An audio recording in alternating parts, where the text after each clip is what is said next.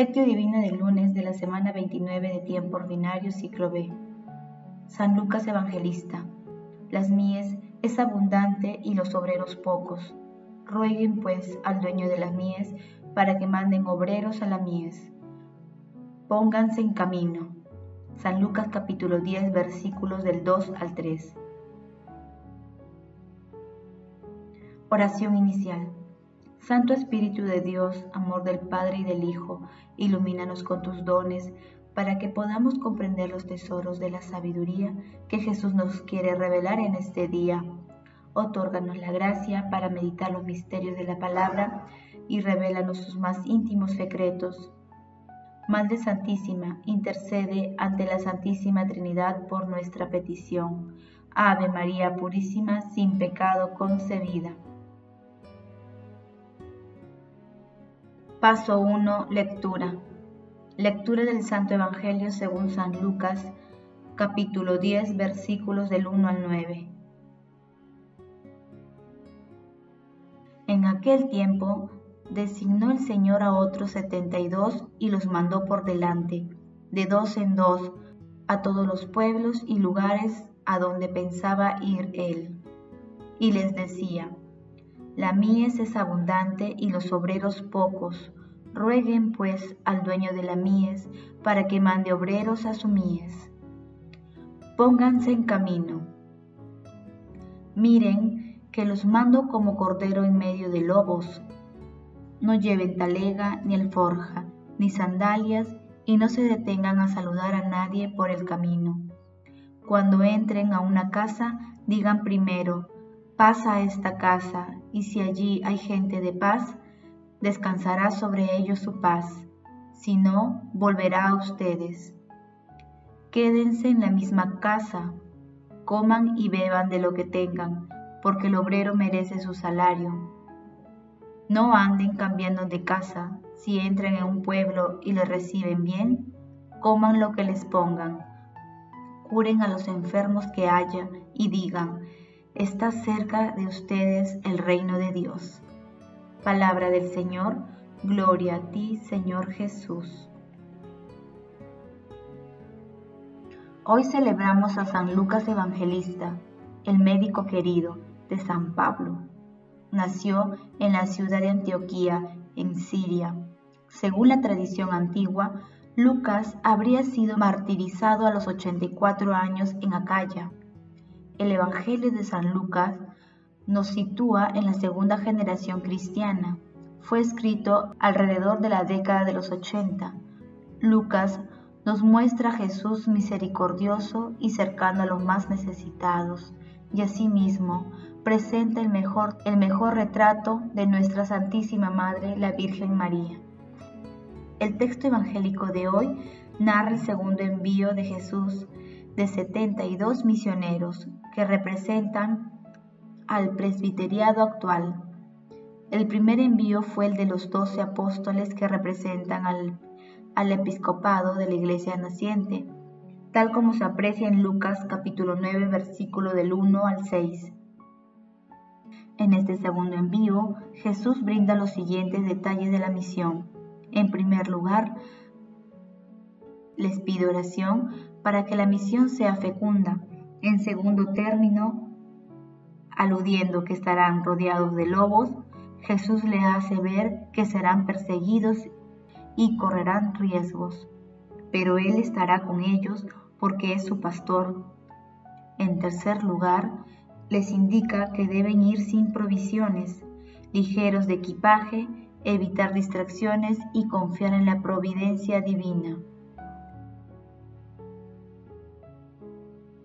El cuarto lugar, deben llevar un saludo de paz a todos, anunciando la cercanía del reino de Dios, sin excepciones, además de curar a los enfermos, expulsar demonios, en suma, deben llevar la misericordia de Dios por donde vayan.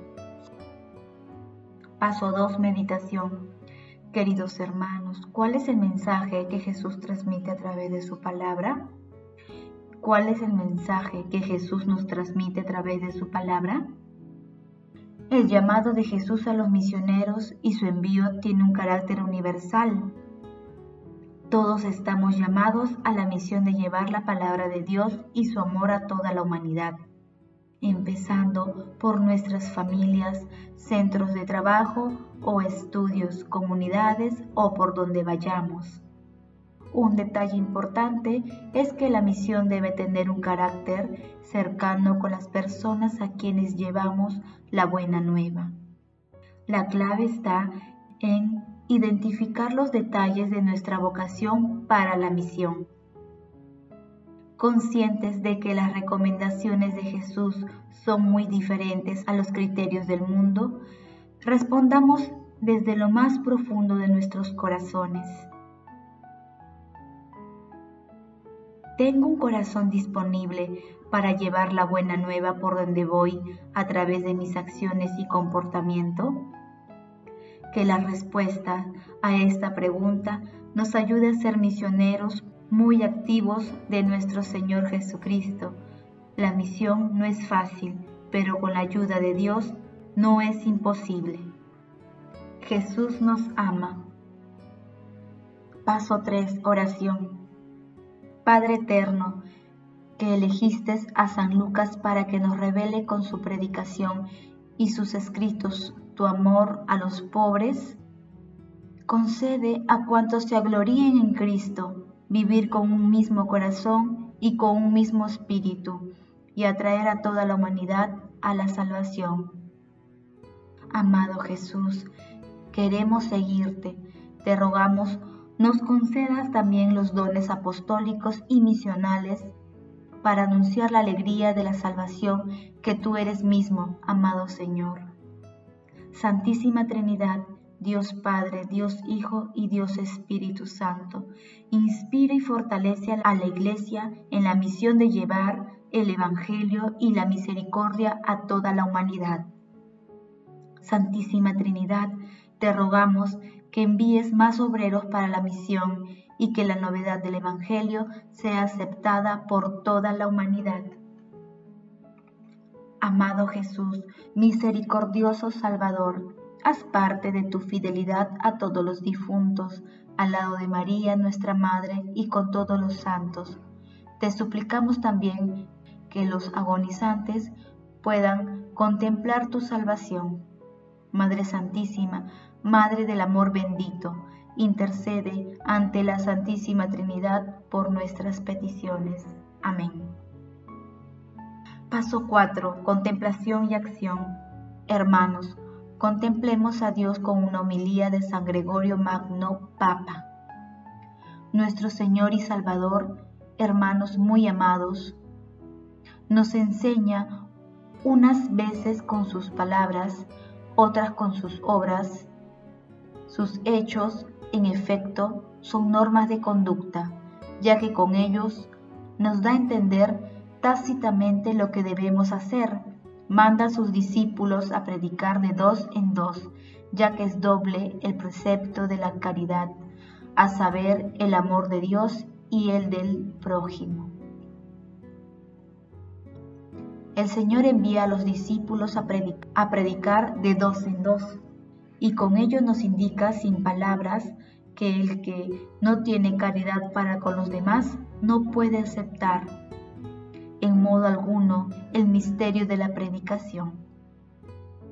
Con razón dice que los mandó por delante a todos los pueblos y lugares donde pensaba ir él. En efecto, el Señor viene detrás de sus predicadores, ya que, habiendo precedido la predicación, Viene entonces el Señor a la morada de nuestro Señor, de nuestro interior, cuando ésta ha sido preparada para las palabras de exhortación que han abierto nuestro espíritu a la verdad. En este sentido, dice Isaías a los predicadores, Preparadle un camino al Señor, allanad una calzada para nuestro Dios. Por esto les dice también el salmista, alfombrad el camino del que sube sobre el ocaso. Sobre el ocaso, en efecto, sube el Señor, ya que en el declive en su pasión fue precisamente cuando, por su resurrección, puso más plenamente de manifiesto su gloria. Sube sobre el ocaso, porque con su resurrección pisoteó la muerte que había sufrido. Por esto, nosotros alfombramos el camino del que sube sobre el, sobre ocaso cuando os anunciamos su gloria, para que Él, viendo a continuación, os ilumine con su presencia amorosa. Escuchemos lo que dice el Señor a los predicadores que envía a sus campos. La mies es abundante, pero los trabajadores son pocos. Rogad pues al Señor de la mies que mande trabajadores a su mies. Por tanto, para una mies abundante son pocos los trabajadores. Al escuchar esto, no podemos dejar de sentir una gran tristeza, porque hay que reconocer que, si bien hay personas que desean escuchar cosas buenas, faltan en cambio se dediquen a anunciarlas. Pensad pues, amados hermanos, pensad bien en lo que dice el Evangelio, rogad al Señor de la mies que mande trabajadores a su mies, rogad también por nosotros, para que nuestro trabajo en bien vuestro sea fructuoso y para que nuestra voz no deje nunca de exhortaros, no sea que, después de haber recibido el misterio de la predicación, seamos acusados ante el justo juez por nuestro silencio. Queridos hermanos, como hijos de Dios Padre, asumamos el compromiso de identificar con la gracia del Espíritu Santo cuál es nuestra misión en nuestras vidas para llevarla a cabo con fe, con un corazón dispuesto y con la mirada puesta en nuestro Señor Jesucristo.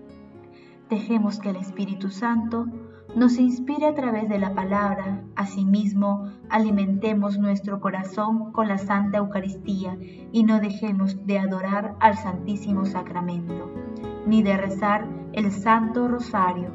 Glorifiquemos a la Santísima Trinidad con nuestras vidas. Oración final. Gracias Señor Jesús porque tu palabra nos conduce por caminos de paz amor y santidad. Espíritu Santo, ilumínanos para que la palabra penetre a lo más profundo de nuestras almas y se convierta en acción. Dios glorioso, escucha nuestra oración. Bendito seas por los siglos de los siglos. Madre Santísima, intercede ante la Santísima Trinidad por nuestra petición. Amén.